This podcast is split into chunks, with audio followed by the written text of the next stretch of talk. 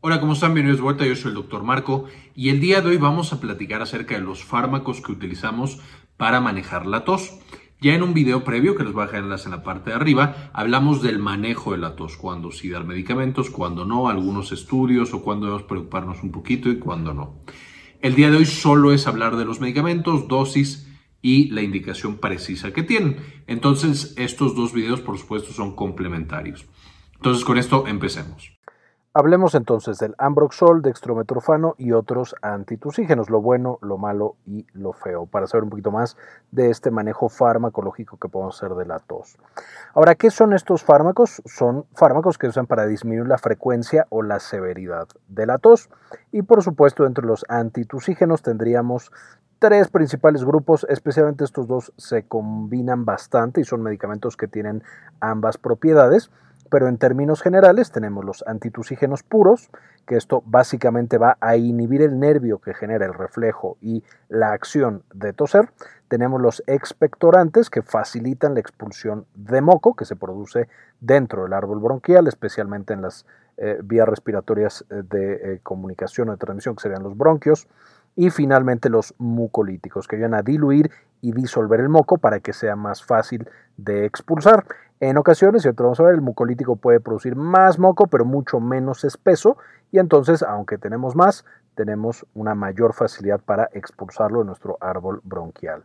Ahora, veíamos en ese otro video de la tos y su manejo que la tos es causada porque eh, hay varios pasos. Primero que nada, en los bronquios principalmente se produce moco o está en contacto con algún irritante o con alguna otra sustancia que no debería estar ahí, un contaminante. Entonces tenemos que esa sustancia, esas moléculas proinflamatorias, esa cosa que no debería estar y que está dificultando el paso de aire, va a ser sensado por los nervios que tenemos en estos bronquios, nervios que son básicamente terminaciones libres y que son una rama del nervio vago, especialmente el ganglio nodoso y el ganglio yugular. Estas fibras eh, nerviosas, que son eh, con mielina y sin mielina, van a llevar esa señal eléctrica, es decir, este químico lo transforma en un impulso nervioso que va a llevar, llegar al cerebro, específicamente al núcleo del tracto solitario, y de ahí despiertan justo el reflejo de la tos. Y habíamos visto que tenemos dos grandes grupos, unos que trabajan sobre lo que está metido aquí en el bronquio, estos serían los mucolíticos o expectorantes, que de nuevo van a ayudar a que exista menos moco o sea más líquido y entonces sea más fácil de que salga y dos, los antitusígenos, digamos entre comillas puros, que van a inhibir este nervio para que no tengamos esa sensación. Evidentemente, ya vimos en ese otro video también que hay dos grandes tipos de tos. La tos productiva, que es cuando estamos sacando una gran cantidad de moco del árbol respiratorio. Eh, a este moco, cuando va saliendo a través de todo nuestro árbol respiratorio, se llama esputo. Entonces, cuando el paciente en su proceso respiratorio tiene producción de moco y tiene esputo, Ahí, por supuesto, es donde los mucolíticos y expectorantes van a funcionar más. Esencialmente liberando más agua y entonces es menos viscoso este moco. Y también los cilios, que usualmente se encargan de limpiar todo este árbol respiratorio, trabajan aún más. Eh, por supuesto, eh, estos serían justo los mecanismos que estábamos mencionando. Aumentar la actividad ciliar para que empujemos el moco hacia arriba y entonces se elimine a través de sonarnos, a través de que pase el estómago y sea destruido, etc. Aumenta la producción de líquido para que sea menos viscoso y también pueden tener propiedades antiinflamatorias y analgésicas locales. Eh, el ambroxol es uno de los ejemplos principales y de hecho nos vamos a enfocar en el ambroxol dentro del grupo de mucolíticos expectorantes, aunque no es por supuesto el único. Ahora tenemos otro grupo que por supuesto es la tos seca. La tos seca significa que no tenemos absolutamente nada ahí metido. Eh, eh, dentro del bronquio no hay más moco o no hay demasiado más, ese no es el principal mecanismo fisiopatológico, pero el nervio está siendo estimulado, por ejemplo, por un ataque del sistema inmunológico, eh, manifestado, por ejemplo, como asma, o por alguna otra cosa.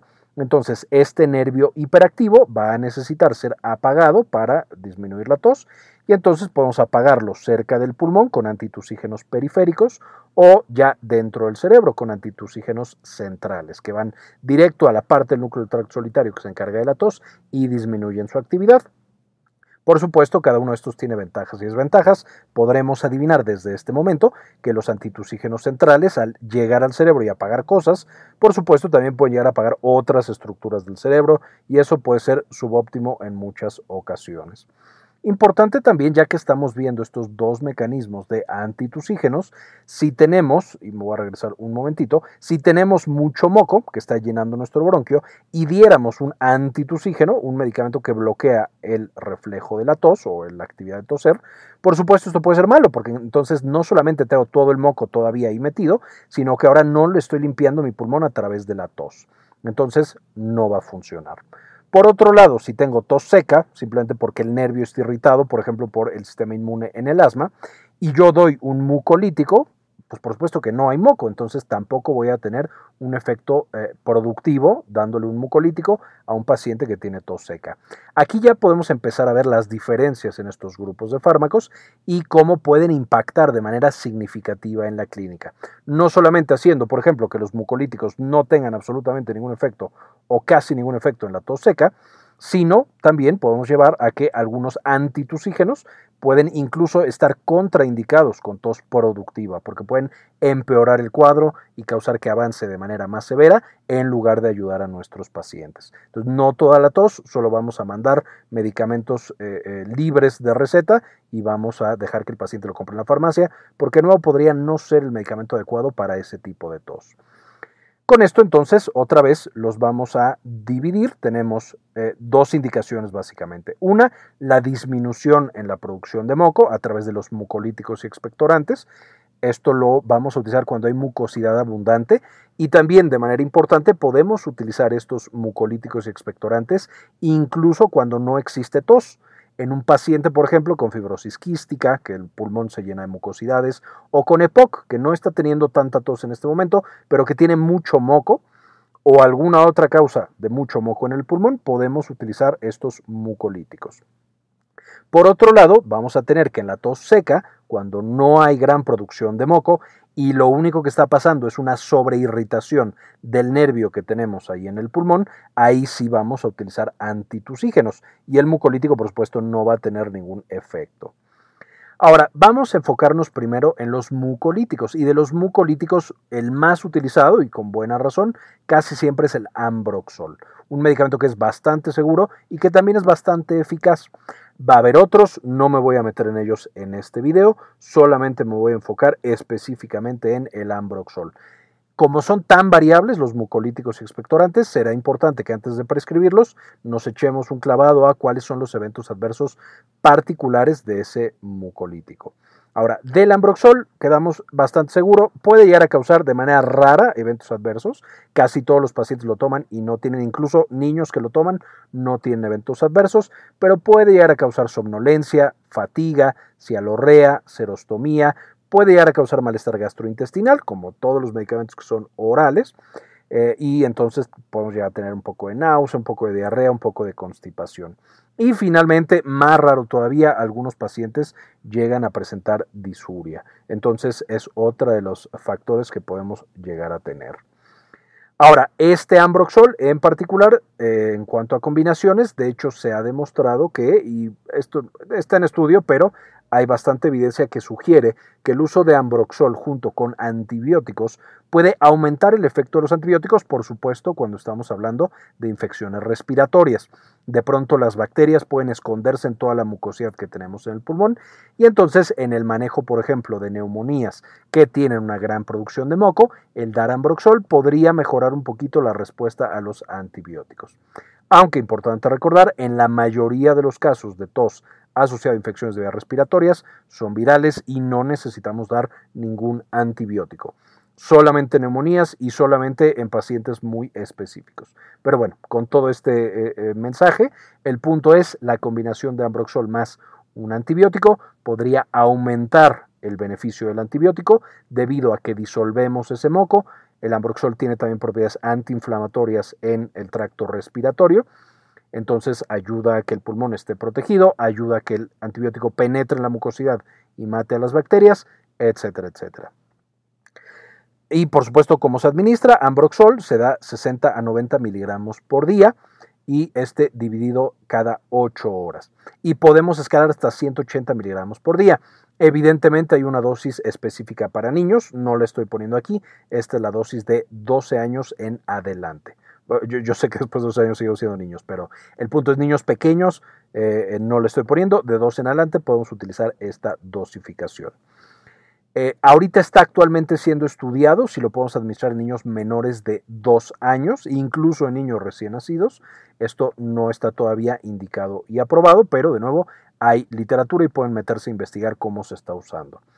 Y la, ventaja del Ambroxol también es que puede, si fuera necesario, evidentemente siempre en un embarazo lo ideal es no consumir ningún fármaco, pero si fuera muy necesario podemos utilizarlo en embarazo, en lactancia y en pacientes geriátricos. Es categoría B de la FDA, entonces de nuevo es un medicamento bastante seguro. Ahora, después del Ambroxol, siendo un medicamento bastante seguro que tiene eh, también en pacientes indicados bastante eficacia, pasamos a los otros antitusígenos que serían los antitusígenos puros, los que llegan con el nervio y apagan específicamente la transmisión de la sensación de tos. Estos medicamentos no quiero decir que sean malos, tienen su papel dentro de la clínica. Sin embargo, en el caso que más los vemos, que es para la gripa básicamente, eh, no son tan buenos. Y de hecho, cuando los comparamos con placebo, cuando los comparamos con miel, y ya lo hemos platicado en eh, estudios anteriores eh, y en videos anteriores, que les dejo acá arriba el video de la miel en la tos, realmente no son mejores. Entonces, esto hace que en el contexto de la mayoría de los pacientes no tengan tanta cabida y casi no los utilicemos. Pero bueno, ¿Cuáles son estos ejemplos? Eh, y, ah, bueno, y, como aclaración final, en algunos tipos de tos, tos más irritativa, tos crónica, podemos llegar a utilizarlos. De nuevo, tampoco son el ideal, pero eh, podemos llegar a utilizarlos. ¿Cuáles son? Quedamos que hay centrales, van a llegar directamente al cerebro, por lo tanto tienen que atravesar barrera hematoencefálica y van a inhibir los centros de la tos en el bulbo, muy cerca del, del núcleo del tracto solitario. La mayoría van a ser opioides, eh, derivados del opio, derivados de la morfina. De hecho, la morfina es uno de estos medicamentos contra la tos. Y el más característico y famoso seguramente es el dextrometorfano. Hay otros, codeína, eh, etcétera. De hecho, todos los opioides tienen propiedades antitusígenas porque inhiben el centro específicamente de la tos, junto con muchos otros centros. Y por supuesto, van a tener los eventos adversos característicos de los opioides, especialmente a dosis altas. A dosis bajitas para tos, el dextrometorfano no lo presenta tanto. A dosis altas es el mismo perfil de seguridad que tienen los otros opioides, que ya revisamos en un video previo de farmacología de los opioides, que les dejo acá en la parte de arriba. Vamos a tener también los antihistamínicos de primera generación, van a tener efecto antitusígeno central. Por supuesto, los de primera son los únicos centrales, porque son los únicos que atraviesan barrera hematoencefálica, y la, la difenidramina es un ejemplo clásico. La ventaja de los antihistamínicos es que van a inhibir tanto de manera central en el bulbo como inhiben también un poco, dependiendo del mecanismo, pero también inhiben un poco la producción de moco, especialmente en patologías que están asociadas con alergenos y demás. De nuevo, no es el principal mecanismo de acción, pero bueno, tienen esos dos mecanismos. Y ahí la gran desventaja, por supuesto, es que todos los antihistamínicos de primera generación tienen también un perfil de seguridad de mucha sedación y de mucho sueño. También ya los mencionamos en un video previo de farmacología de antihistamínicos que les dejo acá en la parte de arriba para que la puedan consultar.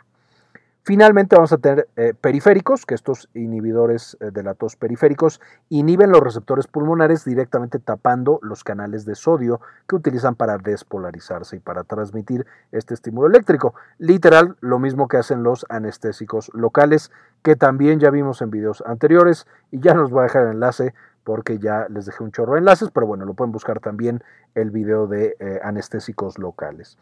Y el ejemplo es el benzonatato, con la característica del benzonatato es un eh, anestésico local que se acumula en pulmón. Entonces va a apagar un poco ese receptor o ese nervio y va a apagar la señal de la tos. Ahora, ¿cuáles son los eventos adversos? Aquí voy a poner los eventos adversos asociados con dosis bajas de estos medicamentos, que son lo que usamos usualmente en la clínica. Entonces pueden llegar a causar somnolencia, fatiga, mareo, sedación, cefalea, eh, eh, especialmente con algunos opioides o con los opioides más bien, y por supuesto dependencia, este también solo con los opioides. Ni los antihistamínicos ni los anestésicos locales tipo benzonatato van a causar dependencia. Pueden causar también todos, pero en particular los opioides, náusea, diarrea y constipación. Estos serían el perfil general que tienen estos medicamentos. Sin embargo, estos medicamentos, cuando los tomamos a dosis más altas, A diferencia de los mucolíticos que siguen siendo bastante seguros, estos pueden convertirse en bastante peligrosos. El benzonatato, al ser, un anestésico local, puede llegar a causar que se te duerma literal toda la boca, que tengas arritmias, que tengas convulsiones, que tengas muchos otros eventos adversos. Eh, los, eh, por supuesto, opioides pueden llegar a causar depresión respiratoria, que el paciente deje de respirar, disfunción sexual, etcétera, etcétera, etcétera. Entonces, no los voy a volver a mencionar porque de nuevo ya tenemos todos eh, videos completos de esos grupos farmacológicos con la descripción completa de los eventos adversos. Sin embargo, estos antitusígenos, además de que en una tos aguda no funcionan mejor que placebo, entonces literal no son tan buenos, literal la miel es incluso mejor que estos medicamentos, tenemos que de manera crónica en dosis altas pueden llegar a ser peligrosos. Eso ha llevado a que los antitusígenos en general no se utilicen tanto. De nuevo, no quiero decir que no se utilicen nunca, pero va a ser raro la instancia en la cual va a ser el medicamento ideal para ese paciente. ¿Con qué no los podemos combinar? Por supuesto, con otros medicamentos opioides, porque potencian todos los eventos adversos de los opioides y también eh, la dependencia que pueden llegar a causar. Y aquí tenemos cosas como morfina, tramadol, eh, codeína, que son como antitusígeno, pero también para el dolor, etcétera, etcétera. No podemos combinar con otros sedantes porque entonces se multiplica el efecto sedante. No podemos combinar con eh, benzodiazepinas, antipsicóticos ni otras antihistaminas o antihistamínicos y tampoco con antidepresivos. Y esos van desde inhibidores de la monoaminoxidasa, hasta inhibidores selectivos de recaptura de serotonina o de noradrenalina serotonina, porque pueden llegar a causar una potenciación, especialmente el efecto anticolinérgico que tienen algunos de estos fármacos. Entonces, mucho cuidado con básicamente todos los medicamentos que eh, activen o que modifiquen el sistema nervioso central. Evidente, el benzonatato no entra en la mayoría de estas combinaciones. El benzonatato es más seguro, entre comillas, porque no llega a cerebro y entonces va a tener mucho menos de estas combinaciones potenciales. Sin embargo, yo también eh, les sugeriría que lo prescriban con cuidado. ¿Cuáles son los ejemplos? Tenemos el dextrometorfano, solo voy a poner dos, de nuevo tenemos toda una familia aquí. Estos son mucho más similares, casi todos son de nuevo o análogos o alguna modificación de opioides y eh, anestésicos locales. Entonces, como ejemplo de cada una, el dextrometorfano se da 15 eh, a 30 miligramos por día, dividido cada 8 horas, y esta es básicamente la dosis, no indicado en menores de 6 años. Y el benzonatato, 100 miligramos cada 8 horas hasta 600 miligramos por día. Entonces, esta es la manera en la que se usan. Finalmente, algunas de las recomendaciones finales. Eh, esto ya lo dijimos un poquito, pero quiero ser muy enfático. Los mucolíticos expectorantes están indicados en patologías que producen mucho moco, ya sea que tengan tos o que no tengan tos. Por supuesto, si tienen tos, están más indicados todavía. Y no van a tener buena actividad en tos seca o tos de tipo irritativa, en la cual es el nervio el que nos está llevando a tener toda esa reacción de la tos. Por otro lado, tenemos que los antitusígenos están indicados en tos seca, cuando no hay nada dentro de mi pulmón y no tengo nada que sacar. Y van a ser contraproducentes en tos productiva y de hecho están potencialmente contraindicados. Si nosotros tenemos un paciente que está lleno de moco en su pulmón y que estamos batallando para que la saque, lo último que queremos es quitarle la tos. Es mejor que tenga tos. Entonces, ahí eh, esas son consideraciones muy importantes del manejo, del manejo de la tos en estos pacientes. Vamos a también requerir cuidado con el abuso de los opioides. En pacientes que ya son o que ya tienen dependencia a los opioides, casi están contraindicados todos los eh, antitusígenos eh, centrales que están derivados de los opioides, como el dextrometorfano o la codeína. Y también en un paciente que tiene tos crónica y que a lo mejor está tomando dextrometorfano cada dos días porque tiene asma y no logra controlarla, entonces vamos a eh, tener cuidado no porque está exponiéndose por mucho tiempo a esos opioides. Y recordar, que ya lo vimos también en ese otro video de tos, que la tos de más de cuatro semanas en niños y ocho semanas en adultos es considerada tos crónica. Y esta tos crónica necesita estudiarse mucho más. Las principales causas, aunque, aunque no son las únicas, son patologías como asma, como EPOC o bronquitis crónica, como reflujo gastroesofágico y como flujo retronasal, eh, especialmente de senos paranasales. Eh, y esto puede ser por alergias y por otras cosas. Cuando nosotros tenemos esas patologías particulares, cada una tiene su propio tratamiento y el dar nosotros medicamento contra la tos solamente está escondiendo la enfermedad de base que está causando la patología. Entonces, muy importante en tos crónica, estudiarla un poquito más y ver si no necesitamos una terapia extra. Básicamente esto es la información que quería compartirles el día de hoy. No quisiera irme antes de agradecer a las personas que han decidido donar una, eh, uno o dos dólares al mes para apoyar la actividad del canal. Y en esta ocasión, este video se lo dedico a Carlos Ramírez Quintero, Pablo Antonio, Alaina ZM, Gilberto Argueta, Kiara Gallosa, doctora Susana Vidal, Enrique Segarra, Cookies Juárez, Yami Pascasio, Ana Karen Tejeda, Sandy Oliva, Malena Carrascosa, Matías Hernández, Luis Fernando Zacarías, Luis Ernesto Peraza y doctora Milis. Muchísimas gracias por todo el apoyo que nos brindan y por permitirnos estar eh, trayendo este contenido de manera gratuita para todos los demás. Les dejo ya para terminar, eh, ahora sí, eh, las referencias de las que saqué la información de este video para que las puedan consultar y leer más de estos medicamentos tan importantes. Quería comentarles también que ya tenemos activada nuestra clínica en línea, Clínica Cares. Eh, nos pueden encontrar en clinicacares.com.mx para agendar alguna consulta. Principalmente atendemos los temas de salud de la mujer y también, por supuesto, consulta general. Si tienen alguna duda, alguna consulta, aquí en clinicacares.com.mx nos pueden encontrar.